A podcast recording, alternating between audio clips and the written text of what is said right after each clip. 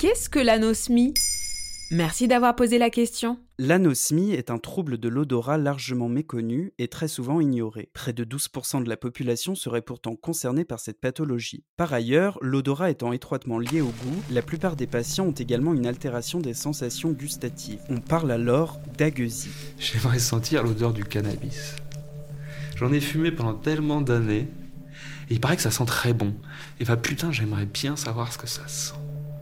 Ouais, ça c'est un vrai mystère. A noter que depuis peu, les ORL observent plusieurs cas d'anosmie chez des personnes atteintes du Covid-19. Ce symptôme resterait cependant assez rare, corrélé avec celui de l'agueusie, il reste à surveiller. Les premiers résultats d'une étude européenne coordonnée par le docteur Jérôme Lechien, médecin ORL à l'hôpital Foch, et le professeur Sven Sossez, chercheur à l'université de Mons en Belgique, impliquant des professionnels de 12 hôpitaux européens, apportent une première quantification du phénomène. Une anosmie est observée chez 86% des patients atteints du Covid-19. Et quelles sont les causes de l'anosmie dans ce cas-là?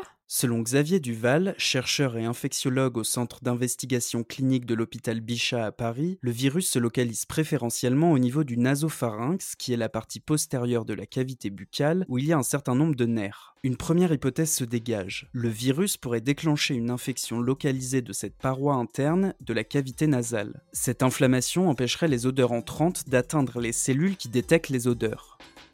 Une autre hypothèse, étayée par deux études récentes, laisse entendre que le virus pourrait, en passant par la cavité nasale, infecter le système nerveux central. Ce tropisme du virus envers le système nerveux a été mis en évidence par une deuxième étude publiée le 13 mars 2020 dans la revue Chemical Neuroscience. Il y aurait la possibilité que le virus pénètre dans le cerveau, possiblement par le nerf olfactif, avant de se propager dans d'autres régions du tronc cérébral.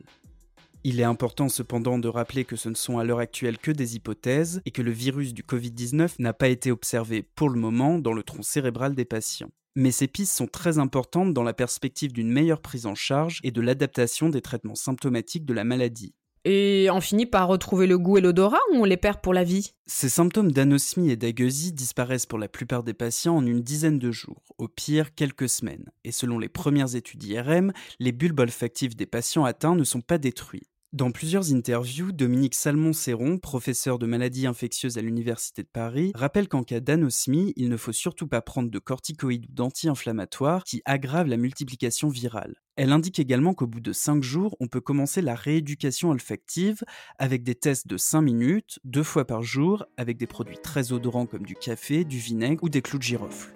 Parce que c'est la chanson des gestes barrières, la chanson des gestes barrières. Enfin, une étude chinoise récente montre que jusqu'à 8 jours après la disparition des symptômes, certains patients sont encore infectés au Covid-19 et sont donc encore contagieux. Restons donc actifs avec les gestes barrières et les mesures de distanciation sociale pour limiter la propagation du virus. Voilà ce qu'est l'anosmie.